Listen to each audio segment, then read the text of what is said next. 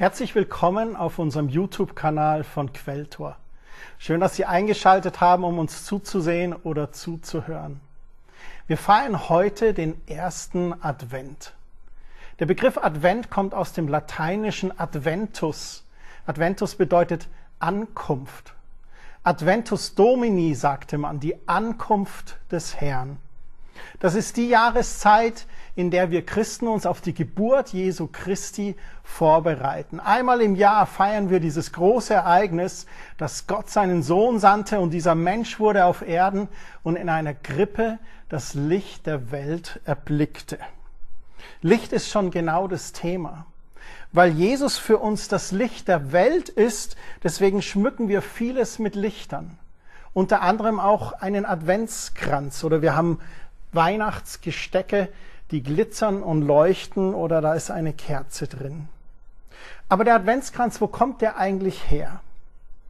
Das möchte ich gerne erzählen. Der Adventskranz wurde 1839 von dem evangelisch-lutherischen Theologen und Erzieher Johann Hinrich Wichern erfunden.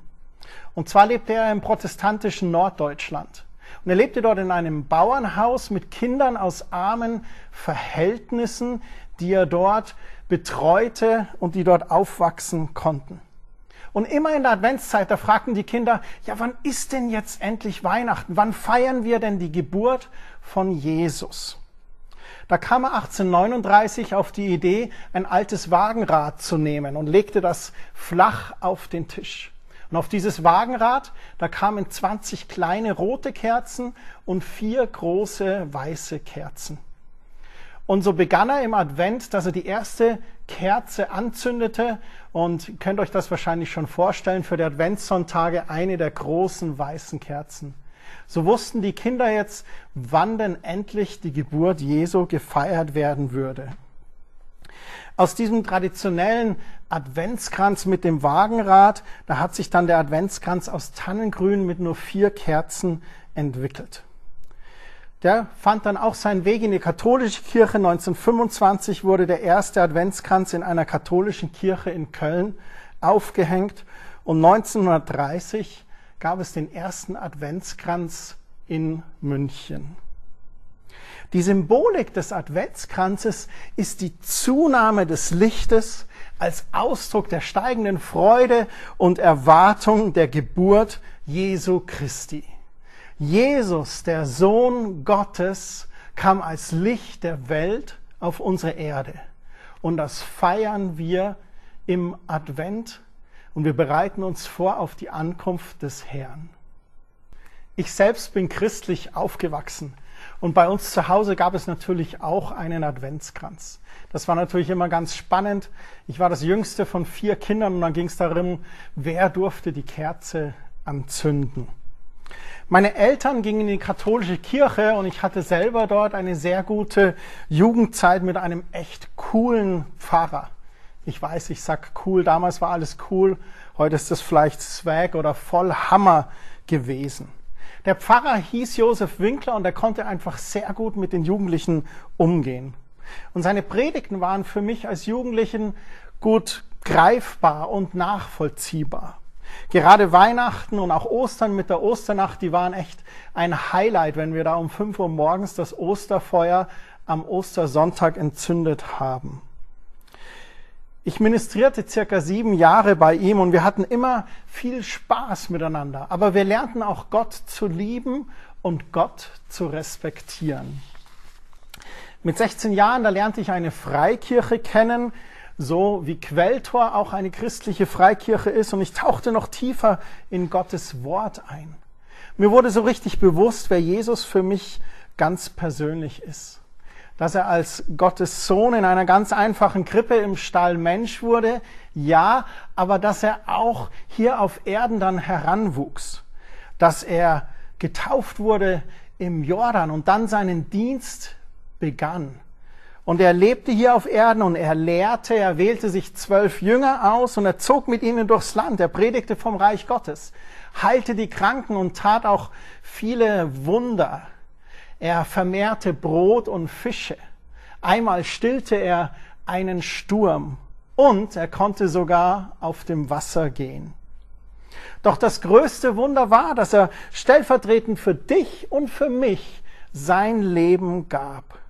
Er starb am Kreuz zur Vergebung meiner Sünden. Er nahm diese Schuld auf sich. Er trug auch all meine Scham, die damit verbunden war. Und so gab es keine Schuld mehr in meinem Leben und auch keine Scham mehr für die Dinge, für die ich mich schämen musste. Gott nahm mich an durch das Opfer Jesu am Kreuz. Und weil ich mich entschlossen hatte, ihm zu folgen und ihm mein Leben zu weihen, da hat mich der Vater als Sohn nicht nur angenommen, sondern noch vieles mehr. Ich durfte erkennen, dass Jesus zum Beispiel nicht mehr als Knecht von mir spricht, sondern als Freund.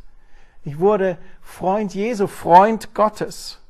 Paulus spricht in seinen Briefen davon, dass wir jetzt rechtmäßig Söhne und Töchter Gottes sind, Zugang haben zu den Dingen, die vom Vater sind. Petrus spricht von mir zum Beispiel als königlichem Geschlecht, als Priestertum vor dem Herrn. Jesaja schreibt, wir sind die Auserwählten Gottes, weil er uns beim Namen gerufen hat. Gott hat mich beim Namen gerufen und Gott ruft dich auch beim Namen und sagt, ich möchte, dass du in Beziehung mit mir bist. Und dafür habe ich meinen Sohn gesandt, das ist der Grund, warum wir Weihnachten feiern. Und das Allerschönste ist, er ist kein ferner Gott. Wir dürfen, wie Paulus so schön schreibt, aber, lieber Papa, zu ihm sagen. Aber, das ist diese aramäische Koseform für Papi. Der allmächtige Gott, der liebt mich, wie ein guter Vater seinen Sohn oder seine Tochter liebt. In Galater 4, Vers 6 ist diese Stelle. Weil ihr nun Söhne seid, hat Gott den Geist seines Sohnes in eure Herzen gesandt, der ruft, aber Vater. Und dieser Jesus ist wirklich wie ein Schatz für mich, den ich gefunden habe.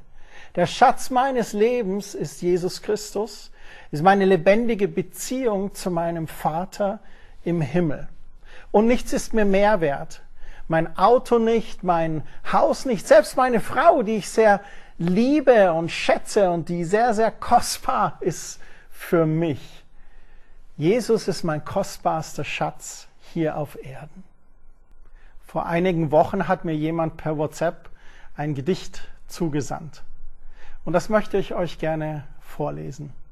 Der Verfasser ist unbekannt, ich habe versucht, dem Ganzen einen Titel zu geben und ich würde sagen, der Titel wäre für mich Position beziehen.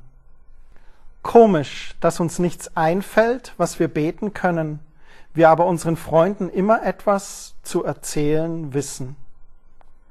Komisch, wie schwer es ist, ein Kapitel in der Bibel zu lesen, aber wie leicht es ist, hundert Seiten eines Bestseller-Romans zu verschlingen. Komisch, wie sich Leute auf einem Konzert um die vordersten Plätze bemühen und sich in der Kirche auf den hintersten Plätzen drängeln. Komisch, dass wir zwei oder drei Wochen Vorwarnung brauchen, um ein kirchliches Ereignis in unseren Plan zu bringen, den Kalender aber spontan im letzten Augenblick für alles andere ändern können. Komisch, dass am Wochenende der Gottesdienstbesuch nur eine Option ist, weil alles andere wichtiger zu sein scheint. Komisch, wie schwer es Menschen fällt, die gute Nachricht weiterzugeben, aber wie leicht es doch ist, den neuesten Klatsch und Tratsch zu verbreiten. Komisch, wie wir allen YouTube-Videos glauben, aber in Frage stellen, was die Bibel sagt.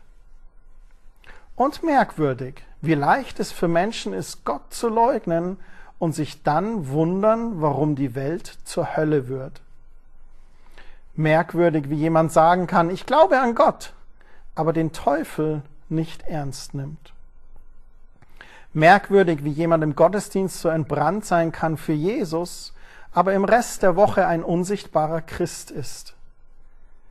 Merkwürdig, wie ich mehr darüber besorgt sein kann, was andere Leute von mir denken, als was Gott von mir denkt. Diese Zeilen haben mich sehr nachdenklich gemacht und machen mich jetzt auch beim Durchlesen wieder nachdenklich. Die fordern mich heraus. Sie fordern mich heraus, Position zu beziehen. Wo stehe ich in Bezug auf die Aussagen, die dort getroffen werden? Wenn Sie das nochmal zu Hause nachvollziehen möchten, nochmal nachlesen möchten in Ruhe, dann gibt es auf quelltor.de Predigten die Notizen auch von heute. Da ist das Gedicht abgedruckt. Position beziehen. Jesus hat eine sehr krasse Aussage gemacht. In Matthäus 10, Vers 32, da lesen wir, Wer sich vor den Menschen zu mir bekennt, zu dem werde ich mich auch vor meinem Vater im Himmel bekennen. Wer aber vor den Menschen nicht zu mir steht, zu dem werde ich auch vor meinem Vater im Himmel nicht stehen. Das ist eine krasse Aussage. Und Jesus fordert uns hier heraus. Er stellt uns vor eine Entscheidung. Es geht darum, Position zu beziehen. Stehst du zu Jesus oder nicht? Und wenn du zu Jesus stehst, dann wird er dich auch bei seinem Vater bekennen und zu dir stehen. Stehst du 100% zu Jesus? Oder sind es momentan nur 57 Prozent, aus welchen Gründen auch immer du die anderen 43 Prozent momentan zurückhältst? Ich möchte dich herausfordern, dich ganz neu zu 100 Prozent zu Jesus zu stellen. Und du wirst erleben, wie er die restlichen 43 Prozent behutsam in seine Hände nimmt, heilt, vergibt und auch wiederherstellt. Ich habe vorhin darüber geredet, dass Jesus mir ein kostbarer Schatz ist. Und ich will diesen Schatz bewahren. Und ich merke manchmal, wenn mir anderes lieber ist oder mehr wert ist als Jesus, dann merke ich, dann ist das für mich ja fast wie ein Verrat.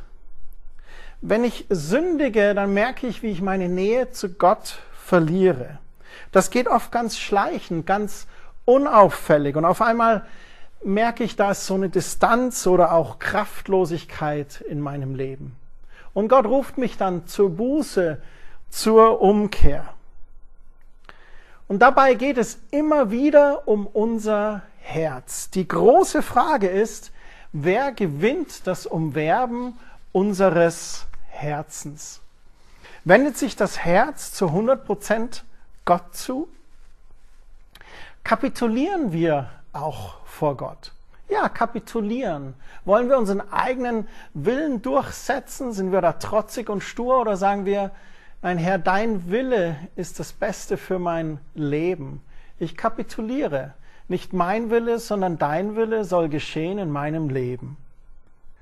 Achten wir auf die kleinen Füchse im Weinberg, die uns von Gott wegziehen wollen, die uns den Schatz Jesus rauben wollen.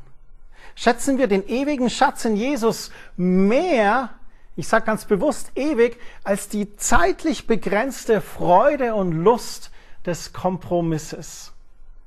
Erkennen wir den Schatz, den wir in Gott wirklich haben. Ich glaube, wenn wir uns dessen bewusst sind, welchen Schatz wir da vor uns haben, dann fällt es uns viel leichter, mit diesen listigen Füchsen im Weinberg zurechtzukommen. Dann fällt es uns viel leichter, den Schatz von Jesus in uns zu bewahren. Und dann fällt es uns leichter, 100 Prozent zu sagen, Jesus, ich folge dir nach. Ein Schlüssel, der mir geholfen hat, meinen Schatz zu bewahren, ist folgender. Ich setze es als höchste Priorität in meinem Leben, meine Beziehung mit ihm zu pflegen. Das bedeutet, dass ich täglich Zeit nehme, in seinem Wort zu lesen, täglich Zeit nehme zu beten, aber auch täglich Zeit nehme, von ihm zu hören. Wir reden ja von einem Herzen, das umworben wird. Mein Herz, um das Gott wirbt und auch dein Herz, um das Gott wird. Also in einer Herzensbeziehung zu Gott, da geht es auch darum, ihm zu sagen, was unsere Herzen momentan bewegt. Da darf ich ihm sagen, was nervt mich gerade oder was frustriert mich gerade. Aber ich darf ihm auch sagen, worum ich um Hilfe bitten möchte. Wo ich vielleicht Gott gerade nicht verstehe und seine Antwort brauche. Aber auch was ist mir wichtig? Wofür bete ich? Welche Anliegen bringe ich in der Fürbitte vor Gottes Gnadenthron? Es geht darum, mein Herz vor ihm zu öffnen, mein Herz ja auszuschütten. Ich darf Gott alles sagen. Und dann das Allerwichtigste, ich habe schon gesagt, im Wort Gottes lesen, zu beten, aber auch zuzuhören. Ich glaube, das ist das Wichtigste, in die Stille vor Gott zu kommen und ihm zuzuhören. Wir haben da so einen Witz in unserer Familie. Wir sind eine zweisprachige Familie. Wir sprechen Englisch und Deutsch und haben wir so einen Running Gag. Wenn jemand mal irgendwas verpasst, dann kommt immer dieser Satz, you must listen. Du musst zuhören. Und ich denke mir manchmal, dass Gott auch auf sein Volk schaut und denkt, you must listen. Du musst mir zuhören. Ich glaube, viele Christen hören nicht mehr zu. Wir geben Gott unsere Liste und sagen, ja, ich bin dann mal weg. Dabei ist das so schön von ihm zu hören. Zum Beispiel zu hören, was frustriert Gott vielleicht gerade? Wo braucht Jesus meine Hilfe und Unterstützung? Wo möchte er, dass ich ihm diene? Was ist seinem Herzen wichtig? Welche Anliegen hat er? Welche Menschen sind ihm wichtig? Und wo er möchte, dass ich zum Beispiel das sehende Auge oder das hörende Ohr bin, um für jemanden da zu sein. Wo er sich wünscht, dass ich zur liebevollen Hand Gottes im Leben eines Menschen werde. Um in Wort und Tat jemandem die Liebe Gottes ganz praktisch zu zeigen. Und das Wichtigste, ganz persönlich, was möchte er meinem Herzen mitteilen? Wo möchte er in mein Herz hinein sehen, wo vielleicht Verletzung ist, die er heilen möchte? Wo vielleicht alte falsche Gedankenmuster sind über mich, Gedanken der Minderwertigkeit, die er erneuern möchte und sagen möchte, Christian, du bist mein Sohn, meine Tochter. Du bist ein königliches Priestertum, wo er mir Wertschätzung und Selbstwert schenkt. Und wo er mir auch Dinge in meinem Herzen mitteilt, einfach um mich zu kräftigen. Diese Zeit mit Gott ist für mich wie eine Tankstelle. Es ist wie das Benzin für meinen Motor. Das hilft mir beweglich und mobil zu bleiben. Gerade eben bin ich mit dem Auto hierher gefahren und habe auf die Tanknadel geschaut und habe gemerkt, oh, ist schon kurz vor Reserve, so 100 Kilometer zeigte mir noch an, aber ich weiß, auf dem Weg nach Hause muss ich an der Tankstelle vorbeifahren, damit ich beweglich und mobil bleibe mit meinem Auto. Und genauso sehe ich das für uns als Christen. Das gibt mir die Möglichkeit, mein Leben zu meistern, wenn ich in dieser lebendigen Gebetsbeziehung mit Gott bleibe und dabei auch noch den einen oder anderen Passagier in meinem Lebensauto glücklich zu machen. Ich glaube, wenn wir den Vergleich aufrechterhalten, wenn wir so durchs Leben fahren, da gibt es den einen oder anderen Anhalter, der wohin möchte von A nach B, der vielleicht Gott kennenlernen möchte, der Fragen hat an Gott oder der einfach einen Christen braucht, der ihm gerade jetzt hilft in dieser Situation, der die Hand Gottes in dem Leben oder das sehende Auge oder das hörende Ohr ist. Und so können wir Passagiere mitnehmen in unserem Lebensauto und glücklich machen dabei. Und wie gesagt, wenn die Tanknadel auf Reserve ist, dann wird es höchste Zeit, wieder aufzutanken. Es ist ganz schlecht, mit leerem Tank dazustehen, denn dann geht nichts mehr. Weder vor noch zurück. Und auch das kenne ich aus meinem Leben. Ich hatte Zeiten in meinem Leben, wo ich vernachlässigt habe, zur Tankstelle zu gehen. Wo ich vernachlässigt habe, täglich in Gottes Wort zu lesen oder auch das Gebet nur schnell abgehandelt habe. Und ich habe gemerkt, ich wurde innerlich trocken. Es war fast wie wenn ich stehen geblieben bin. Die Kreativität, die, die Spiritualität, die Geistigkeit war trocken geworden und ich musste wieder ganz neu andocken und sagen, Herr, vergib mir. Und Zeiten in seinem Wort nehmen, Zeiten des Gebets nehmen und im Gebet auch Zeiten der Stille, um zuzuhören. Das Schöne ist, dass wir in diesen Zeiten auch die Gegenwart Gottes genießen dürfen.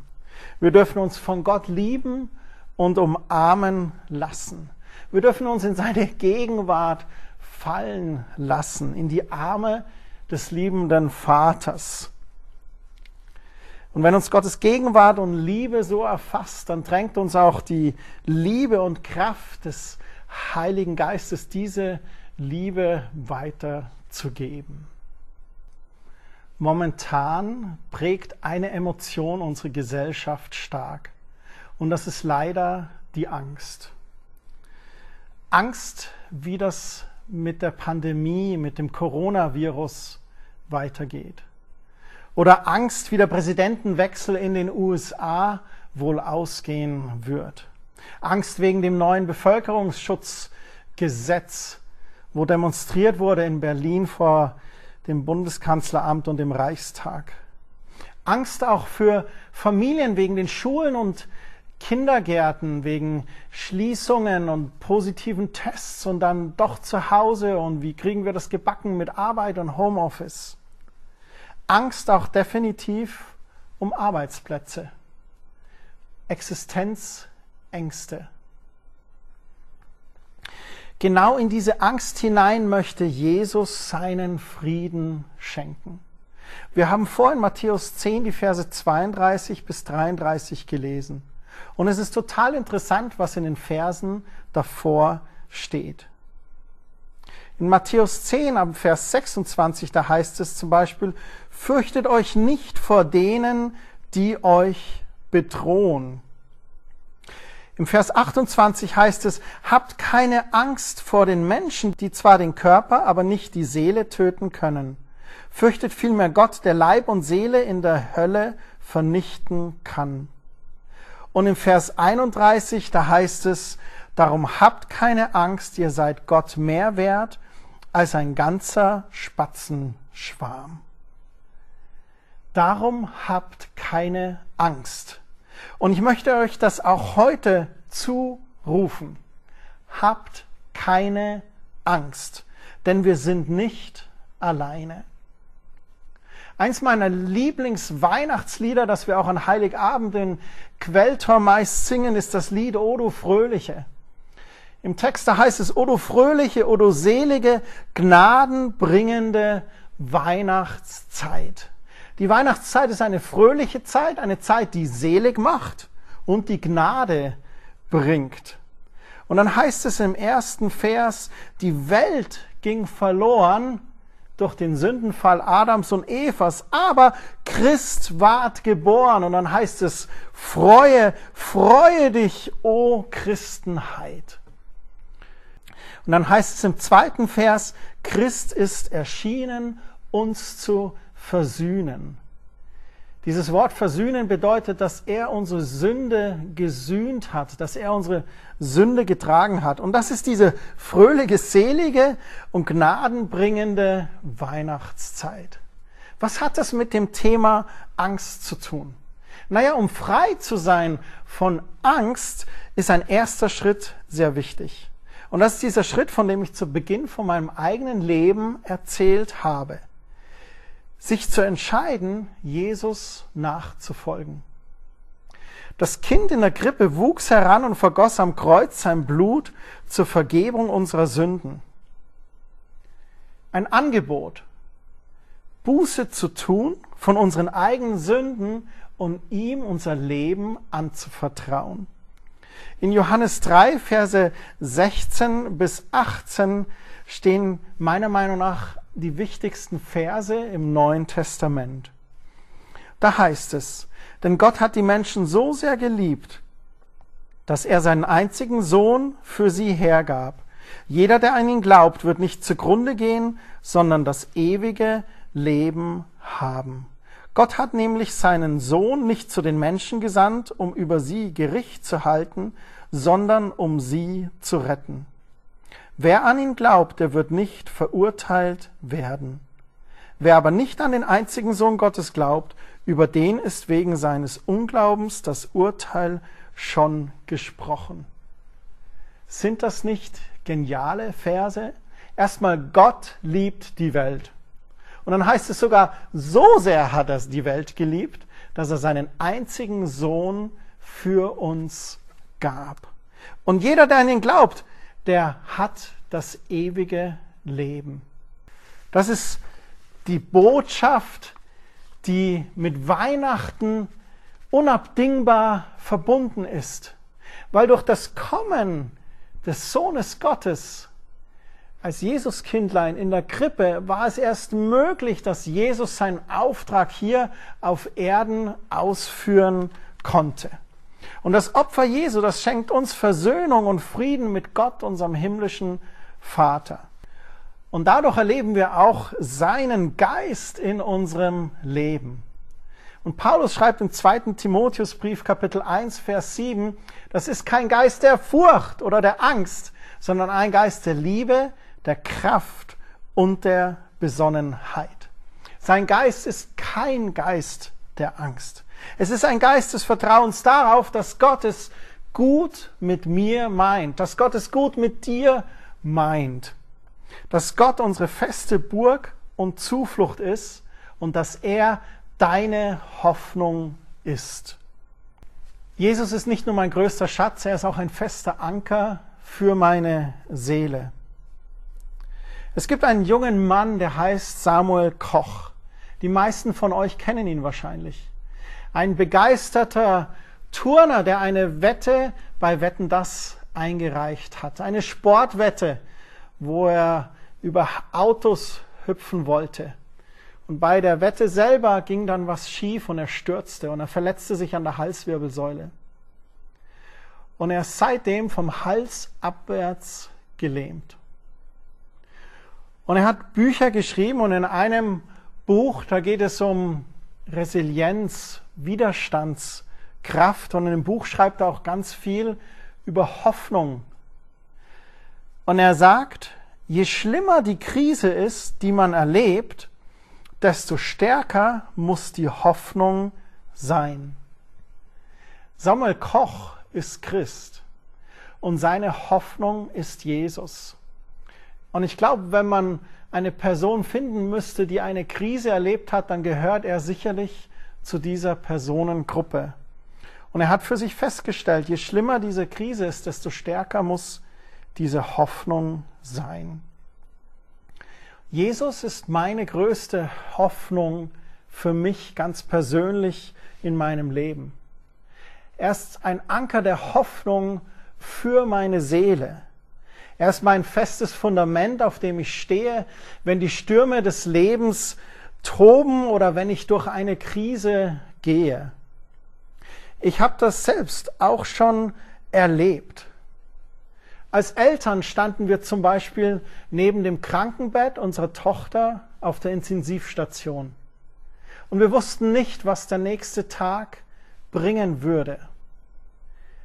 Aber wir wussten eines, Gott Du bist unsere Hoffnung, du bist der Anker unserer Seele. Selber hatte ich auch schon eine Zeit der Arbeitslosigkeit und persönlichen Krise hinter mir, wo ich echt kein Licht am Ende des Tunnels sehen konnte. Aber eines wurde mir in dieser Situation ganz schnell bewusst. Jesus, du bist meine Hoffnung. Du bist das Fundament meines Lebens auf dem ich sicher stehe, auch wenn alles andere unsicher ist. Und in einer Zeit wie dieser weltweiten Pandemie, da ist eines ganz sicher. Jesus ist ein fester Anker für meine Seele. Und wenn ich ihn habe, dann muss ich keine Angst haben. Egal wie die Stürme um mich herum toben, wenn mein Herz fest in Jesus verankert ist, dann wird der Sturm mich nicht umreißen. Der Schlüssel ist, wie schon gesagt, mein Schritt auf Jesus zu und meine tägliche Zeit im Gebet und in Gottes Wort. Das ist mein fester Anker für meine Seele. Und da möchte ich euch abschließend folgenden Vers mitgeben. In Hebräer 6, Vers 19 heißt es im ersten Teil, diese Hoffnung halten wir fest als einen sicheren und festen Anker der Seele. Ich wünsche Ihnen, ich wünsche dir in diesem Advent, dass es eine Zeit ist, in der deine Seele einen festen Anker bei Jesus findet. Und der erste Schritt dorthin ist, das anzuerkennen, was Jesus am Kreuz für dich und mich getan hat. Buße zu tun, um Vergebung zu bitten für unsere Sünden. Und dann nimmt er all unsere Schuld, all unsere Scham von uns hinweg, wäscht uns rein und weiß wie Schnee. Und er überbrückt dadurch diese Kluft, die zwischen unserem himmlischen Vater im Himmel bestanden hatte und uns. Und dann sind wir in Verbindung mit Gott, mit Gottes Geist. Und dann geht es auf Entdeckungstour in Gottes Wort und wo er uns segnet und einen festen Ankerplatz gibt für unsere Seele. Eine gesegnete Adventszeit, Gottes Segen.